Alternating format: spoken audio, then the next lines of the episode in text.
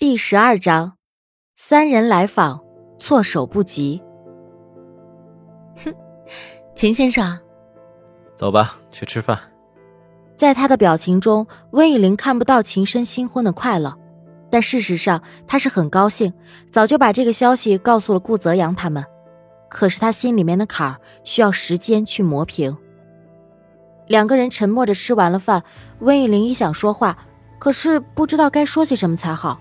他感觉到秦深有些生气，但实在是不知道是什么原因。忙了一天都没来得及告诉爸妈这件事儿，突然就把自己给嫁了。温爸爸、温妈妈会不会生气呢？没有跟他们商量，他们固然生气，但既然是自己女儿挑的女婿，那肯定是不错的。温爸爸妈妈并没有上演电视剧里面的狗血剧情，强行逼他们分开之类的，而是祝福。希望女儿能过得幸福，是做父母的最大心愿了。秦深早出晚归的日子持续了一个星期，温以玲见到他的面也是极少，只是不断的派人给温以玲添置了秦深认为他会需要的东西，例如钢琴。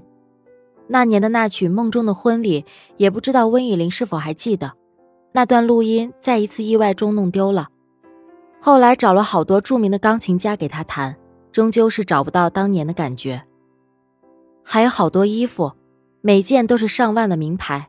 可能是秦深回房间拿衣服的时候，见温以玲的衣服实在是太少了，便打电话给商场，给他送了许多过来。每件都是上万的名牌。可能秦先生是不知道女人的天性，女人的天性是爱美，即便秦深不给她买，她也会自己给自己买的。唉，现在倒好。在秦先生的眼中，成了勤俭节约的良家妇女了。看来最近是不能去商场疯狂购物了。本来还约了和艾朵过一段时间去逛商场的。给温以玲送来的东西，值得一提的是一个生物实验室。秦深嘱托刘叔给温以玲在后院建一个实验室。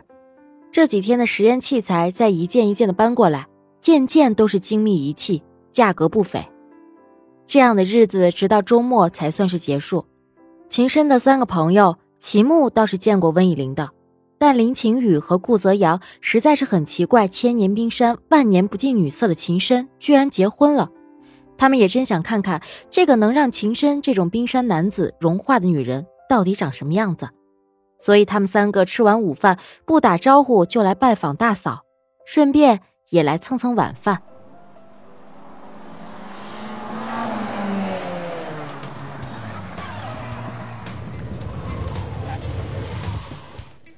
三位阔少，一人一辆豪车就停到了门前，好生帅气。顾泽阳和齐木两个虽说家里没有秦深家豪，但父母也都是高薪人士，而且他们又是公司的扛把子，还有个这么坚持有福同享原则的好兄弟，两个自然也是阔少一枚。至于林晴雨，他不止公司管理的好，还是一个富二代，大家都叫他雨少。他上头还有个哥哥。他压根不想陷入什么豪门之争，和他的哥哥争公司，索性就跟着秦深了。当年秦深公司陷入危机，也多亏有他们三个帮忙，不然就凭他一个人的力量，怕是坚持不了这么久的。一起上过战场的情谊自然不轻。他们亲眼所见，秦深这么多年刀枪不入，却唯独中了温以玲这把锋利的剑，还久久不能愈合。刘叔看到了这三位少爷前来拜访，自然是不敢怠慢，便把他们请到了客厅，命保姆送来了茶水。刘叔以为三位阔少是来找秦深的，叫他们等等，说秦先生刚刚出去，要过一会儿才能回来。俗话说家丑不可外扬，这才结婚几天啊，第一个周末都还去公司加班，也不在家陪陪妻子，这传出去岂不成了笑话？哎呀，周末不陪嫂子，加什么班啊？齐木问，这句话其实也问到了温以玲的心里。秦深到底把她当什么了？就打算把她这样藏在一座别墅里一辈子吗？刘叔无奈的摇摇头。秦深是他看着长大的，就像是自己的孩子一样。现在呀，他是在跟自己的妻子怄气，看着秦深天天的想往前，却又退缩的样子。他也很是心痛。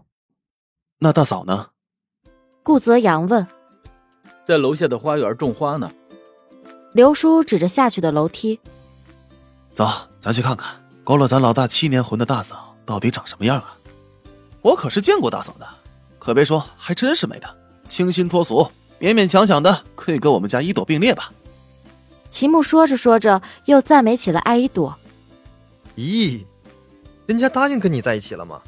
还你家的呢？情人眼里出西施吧？林晴雨故意打击齐木。温以玲刚种花回来，就在楼梯口遇见了。温以玲虽说只穿了一身轻便的家居服，但她的美却仍然没有被这件衣服所掩盖。顾泽阳和林晴雨都看了惊叹不已，怪不得能把情深迷了这么多年，原来这么的漂亮啊！大嫂，我给你介绍介绍啊，他俩都是老大的好兄弟，我也是。秦牧拍拍胸口，生怕温以玲不知道他跟秦深的关系似的。啊，你们好。温以玲礼貌的回答：“大嫂好，我是林晴雨。大嫂好，我是顾泽阳。”林晴雨和顾泽阳则相继给温以玲介绍了自己。啊，秦先生不在。温以玲感觉有些不自在。没事，大嫂，我们是专门来拜访你的。林晴雨说。特意拜访温以玲，所以他们结婚的事，秦先生是告诉别人了吗？所以秦先生其实也是很开心的，对吗？他真的高兴吗？现在温以玲要以这栋别墅的女主人身份招待客人，她显然有些不知所措。温以玲有些紧张，像是见男方家人的感觉，而且男方还不在。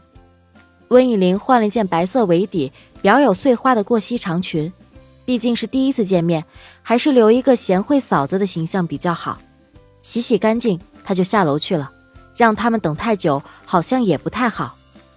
哇，刚才就已经觉得大嫂够美的了，换了条裙子就更美了。林晴雨故意在拍着马屁，想让气氛不那么紧张。林晴雨拍马屁总能说得一溜一溜的。就你嘴甜。